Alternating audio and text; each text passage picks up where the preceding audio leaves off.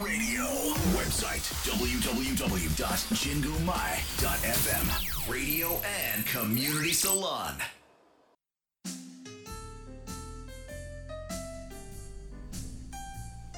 7の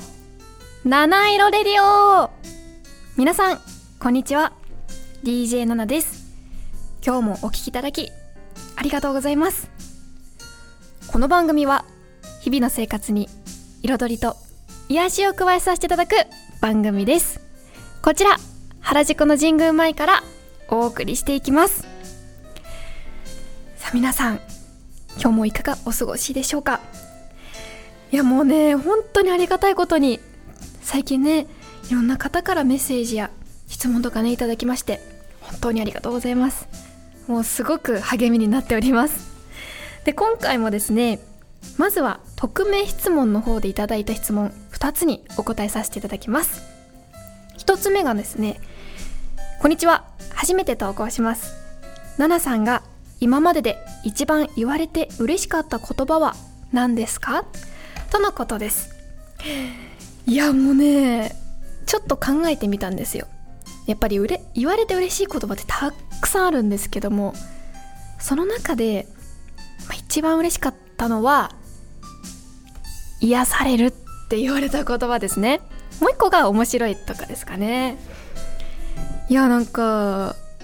癒されるだなんてねお話ししたりとかあっただけで癒されるみたいな言っていただくとえー、みたいな本当ですかってなるんですけどやっぱ内心はすごい嬉しいですよ。だってね癒されるって言ってもらえることってあんまりないと思うんですよね。特別何かしようとか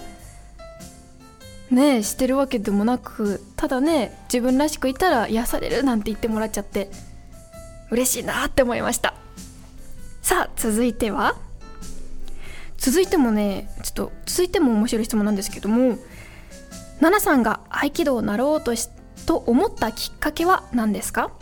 また続けてよかったと思うことはありますか？といただきました。習おうと思ったきっかけなんですけどもこれですね小学校1年生の時に習い始めたのできっかけと言いますとねよく覚えてるんですけどきっかけは裸足でマット運動ができるという理由でした。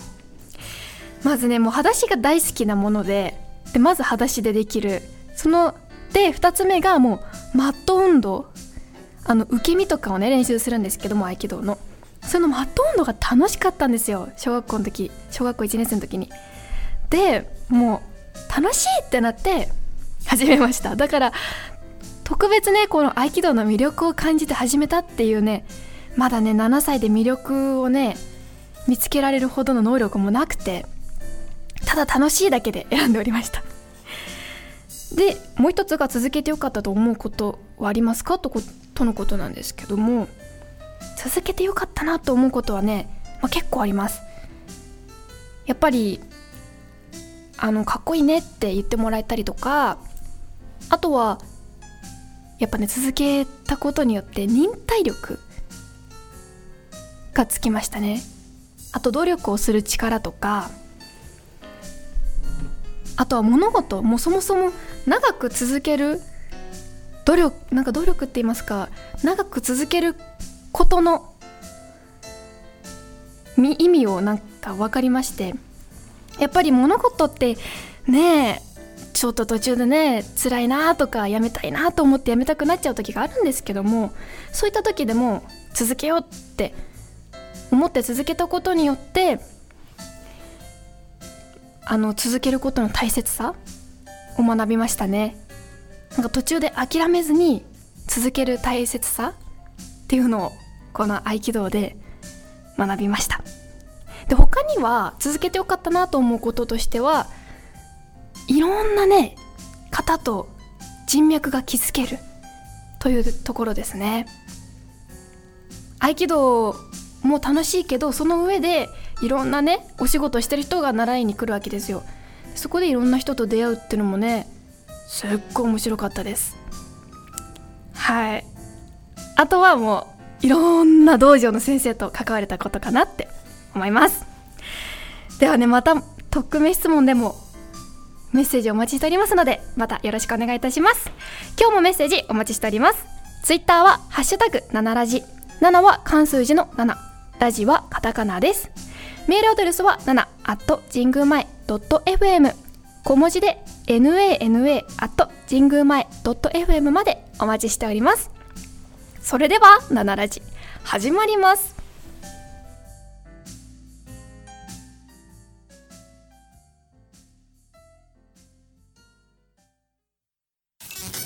人宮前ラディオ、ラディオ、and community salon。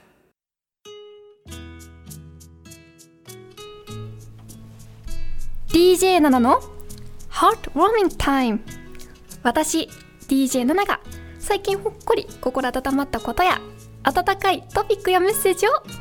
ご紹介させていただきます。今回もねもう本当にありがたいことにメッセージをいただきまして読みさせていただきます。じゃあまず最初が私実はねえっとちょっと前ほんと1年ぐらい前に去年の2019年の2月ぐらいにオーストラリアのメルボルンに行ったんですよ。でそれをね知っている方からあのオーストラリアトークをお願いしますということをいただきましてと今回も、ね、今回はねちょっとオーストラリアについてちょっと語らせていただきます。さあオーストラリア。皆さんオーストラリアと言って思いつく都市はどこですか？大体の方はねシドニーなんじゃないかなって思います。シドニーには行ってないんですよね。実は私が行ったのはメルボルンという土地都市でございます。世界でね一番住みやすい都市ということでランクインされているこの都市なんですけども皆さんがねおそらく知ってるであろう代表的なのが魔女の宅急便の舞台としてもこの都市が使われております。ね一言で言うと美しい街でしたね。日本にはない美しさなんですよ。まあどの国もそれぞれ美しいところがあるんですけどもまたね違う美しさがありました。でその代表的なのが私の中で一番代表的で美しいなと思ったのが蒸気蒸気機関車のパフィンビリー号でございます。これがね森のね森林の中をね蒸気機関車に乗って走るわけですよ。これが超最高でございました。もうね漫画というか映画の世界のような乗り物で本当にこんな乗り物あるんだっていうぐらいすっごく綺麗で。でね走っているとそのパフィンビリー号のね周りに住んでいる方たちがいるんですけどそこで飼っている馬とか牛がね見れるんですよね。これもなかなか綺麗でした。でもね私この風景が好きすぎてもうすっごい心が打たれて好きすぎてツイッターのヘッダーの写真にしてるくらいこのパフィンビリー号はすっごくお気に入りでした。でもう一つ良かったのがロイヤルアーケードっていうねちょっと簡単に言うとショッピングする通りみたいなとこなんですけどこれがねまた西洋みたいな建物で中もねすっごいおしゃれなんですよ。でその中にいろんなね有名なチョコ屋さんとチョコレート屋さんとかあとパン屋さんとか。服屋さんもいろいろね雑貨屋さんもあるんですけどこの通りが本当に綺麗で海外って感じがしてすっごい素敵でした。もう有名なねあのケーキ屋さんとかもあったりしてもうね優雅な空間を過ごすにはもってこいの場所でございました。でメインなのがホームステイなんですけどもホームステイはねまず家にね入った瞬間にホストマザーに「私んちはベジタリアンだから」って言われたんですよ。であベジタリアンねって思って、まあ、そういうのは知ってたので分かりましたって思ったんですけどいざベジタリアン生活をすると案外ね難しかったです。なんか徐々にじゃなくて突然もうその日からベジタリアンっていう感じの生活だったのでうん時々はやっぱねお肉食べたくなっちゃいましたね。オーストラリアってお肉とかも結構有名じゃないですか。だからねなんとなくねちょっとビーフとかも食べてみたいななんて思って。まあねちょっとビーフも食べたいよって言ったらラザニア出してくれたりして 本当に良かったんですけども。ねなかなかない経験だなっていうかベジタリアンって自分でやろうと思ってねやらないとなかなか経験できないので良かったなと思います。でですねオーストラリアといえばカンガルーなんですけど私ねカンガルーのお肉も食べたんですよ。それはホームステイ先ではなくてそのちょっと1ヶ月留学に行った時の学校？え語学学校？で開催した親睦会みたいな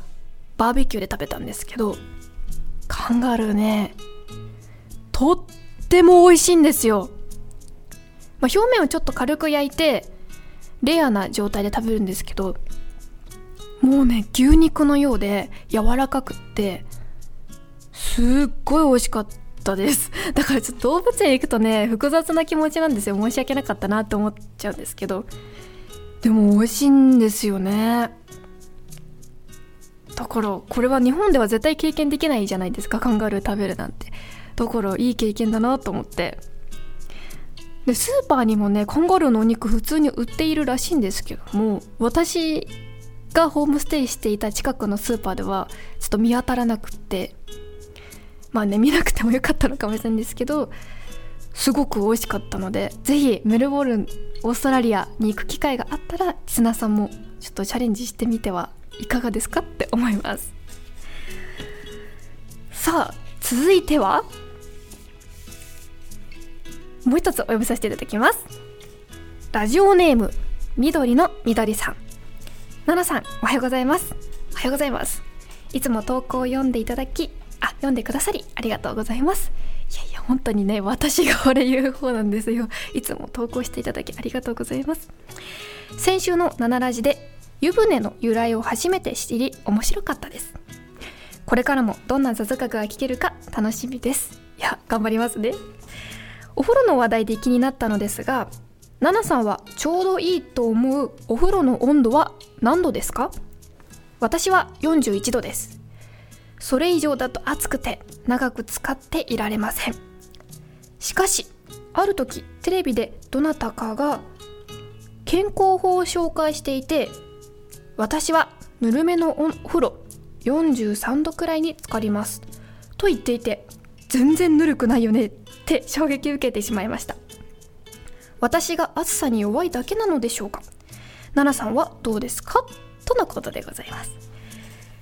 いや私もですね緑の緑さんと同じ41度かなって思います。でもですね私の家では家族と住んでるんですけど実家暮らしで家族と住んでるんですけども42度とか3度なんですようちのお風呂って。これ暑くて。もう私閻魔大王のねお風呂にネットに入れられてんのかなって思っちゃうくらい暑いですよね42度くらいからいきなり。だって私42度のお風呂にお風呂に一番風呂で入っちゃうと足入れた瞬間足真っ赤っかになるぐらいほんと軽くやけどですよね 本当に。軽くやけど状態なんですよ。だからね42度結構きついなと思いまして。シャワーもねうち42度にする家族なんですけども暑いんですよ頭とか洗っちゃうと間違えて。だから私の時だけ温度下げて洗うんですけどお風呂もね私も41度が一番いつもちょうどいいぬるくはないんですけどちょうどいい高さだなって思います。なのでこの健康法を紹介していた ぬるめのお風呂43度ってちょっと ぬるくないですよね。ちょ皮膚の厚さとかあるのかな。ちょっとこれ面白いですね。もうちょっとなんみんなどんくらい使ってるのかなって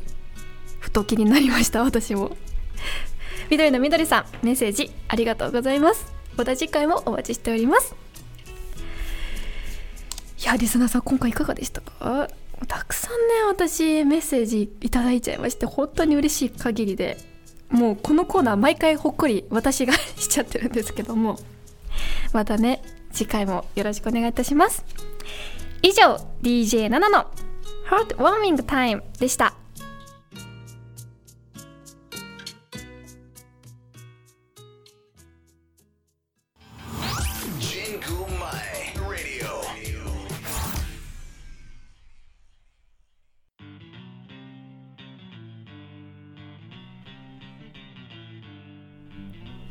DJ7 の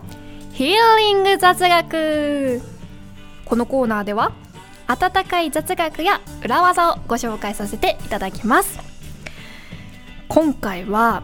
身近な植物の雑学でございます。まず最初はいちごの種はそもそもどこにある？というお題でございます。まあいちごの種っつったらみんなあのブツブツなんじゃないの？って思うと思うんですけどこれがねいちごの表面についてるブツブツは実は種ではないんですよ。このねみんな皆さんがあの表面についてるブツブツとか種だと思ってるものは実はこれ果実なんですね。でこのいちごの果実は草果痩せる果実痩せる果実の果と書いて草果なんですけどといって果肉のないスカスカの実らしいです。でその種のあ種ではないです。間違いございません。その果実の中にあるのが種なんですよ。だから皆さんが思っている種のの中の中中にある中心にあるのが種でございます。だからねおそらく皆さんが思ってたであろう種だと思われしきものは種ではない。ということですね。だからえじゃあ赤い部分はどうなるのって思うと思うんですけどこの赤い部分は本当は果実ではなくめしべがついた果くという部分が肥大化したもの。なんですよね。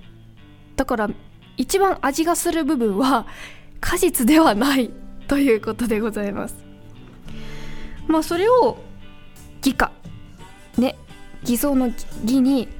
果実の果と書いて偽果って言うんですけど偽果というそうです。だから味がする部分は偽果といってその表面についているブツブツが果実で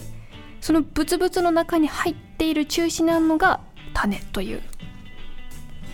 ことですね。いや知っていましたか？私ずっとね赤い実の方が果実だと思って食べていました。なかなかこれも驚きだなって思いますよね。で、まあ、ちょっとしたね一言豆知識としてはいちごのビタミン C みかんやグレープフルーツの何倍だと思いますか？これなんと約2倍以上もあるそうです。なので1日に必要なビタミン C はいちご4個から6個で摂取できちゃうという。ぜひね取ってください。もうねビタミン C 大切です。なんでかって？もうね鼻血が出なくなるんですよ。ビタミン C を飲む飲むというか食べると。私はもうビタミン C が必要すぎて錠剤で飲んでるんですけども。ビタミン C ね特に夏ねお風呂入ったりするとすぐ私に鼻血出ちゃってもう大変だったんですけどもビタミン C を取るようになったらピタッと止まりまして。だからもし鼻血でお困りの方はちょっとね、まあ、まずは病院に行くべきなんですけども、まあ、それでも治らないなと思ったらビタミン C おすすめでございます。さあ続いては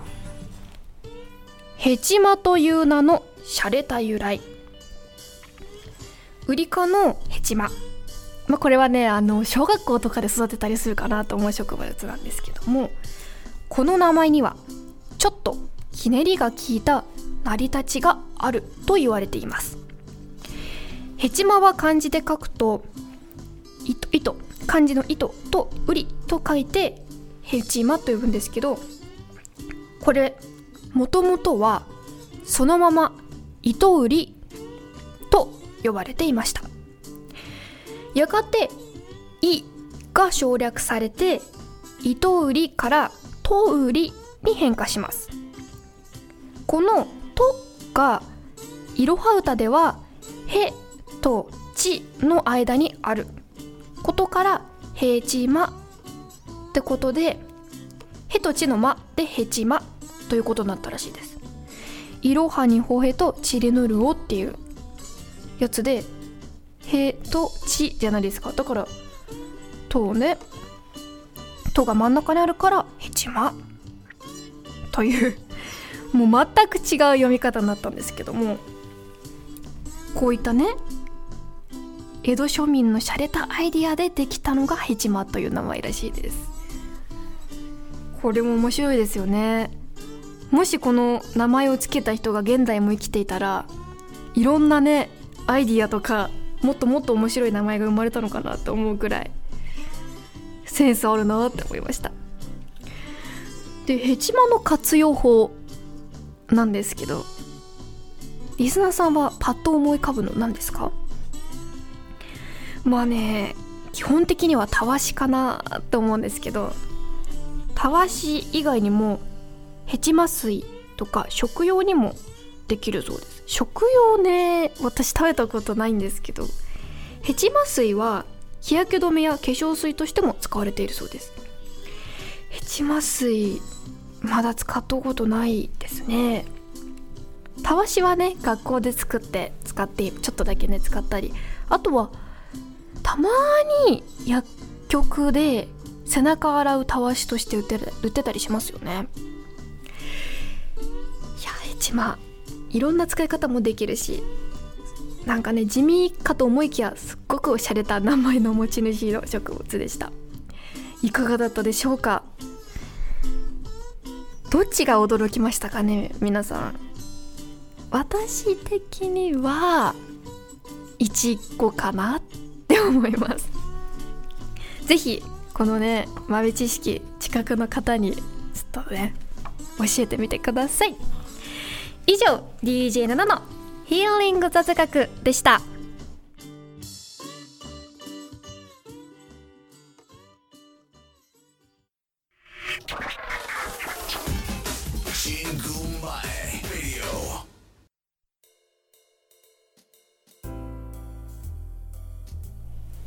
七色レディオ。最後のお時間となりました。いかがだったでしょうか？ね今回もおすすめ曲を1曲ご紹介させていただきます。クリスティーナ・ペリーで「A Thousand Years」っていう曲です。これは映画の曲なんですけど「トワイライト」っていう映画でしてトワイライトの最終回のエンディングの曲なんですよ。でこの映画簡単に言うとヴァンパイアと人間の純愛物語って感じなんですけどすごいね2008年からやってる映画でね一回社会現象にもなったってなんかニュースでちょっとニュースっていうかねネットで見たんですけどもそのぐらいね割と有名な映画でしてでずっと見たいなと思いつつも見れてなくってやっと見ました。すごいねキュンキュンするしなんか純粋な恋のお話なのでとっても面白かったです。で映画といえば以前ね緑のみどりさんという方から映画ね「ニューシネマパラダイス」っていう映画をがおすすめと聞きましてこれもね見てみたんですけども素晴らしい映画でございました。それにこの映画内で流れてる曲すごい知っている曲ばっかで本当に有名な映画なんだなって改めて感じた映画でしたね。で特にこの映画で印象的だったのはトトっていう小さな男の子とアルフレードっていう映画技師のおじさまがいてでトトがなんかお金がないのに見たのかな？で怒られちゃったんですよお母さんに。だけどアルフレードが映画の落とし物の中からポッてねお金を出すんですよ。落ちてたよって感じで。それがマジックみたいに出すししかも落とし物ではないのに落とし物かのように出すっていうねこのパフォーマンスがすごいね素敵だなって思いました。あとは全体的に言うと2人のこの映画への愛と年齢関係なく向き合っているというか年齢関係なく好きなものに一緒に没頭するっていうこの姿うんが絆2人の絆もすごく感動しました。ぜひね見たことないリスナーさんいらっしゃいましたらニューシネマパラダイス見てみてください。今日もね最後までお聴きいただきありがとうございました。ここまでは私ナナがお送りいたしました。素敵な一日をお過ごしください「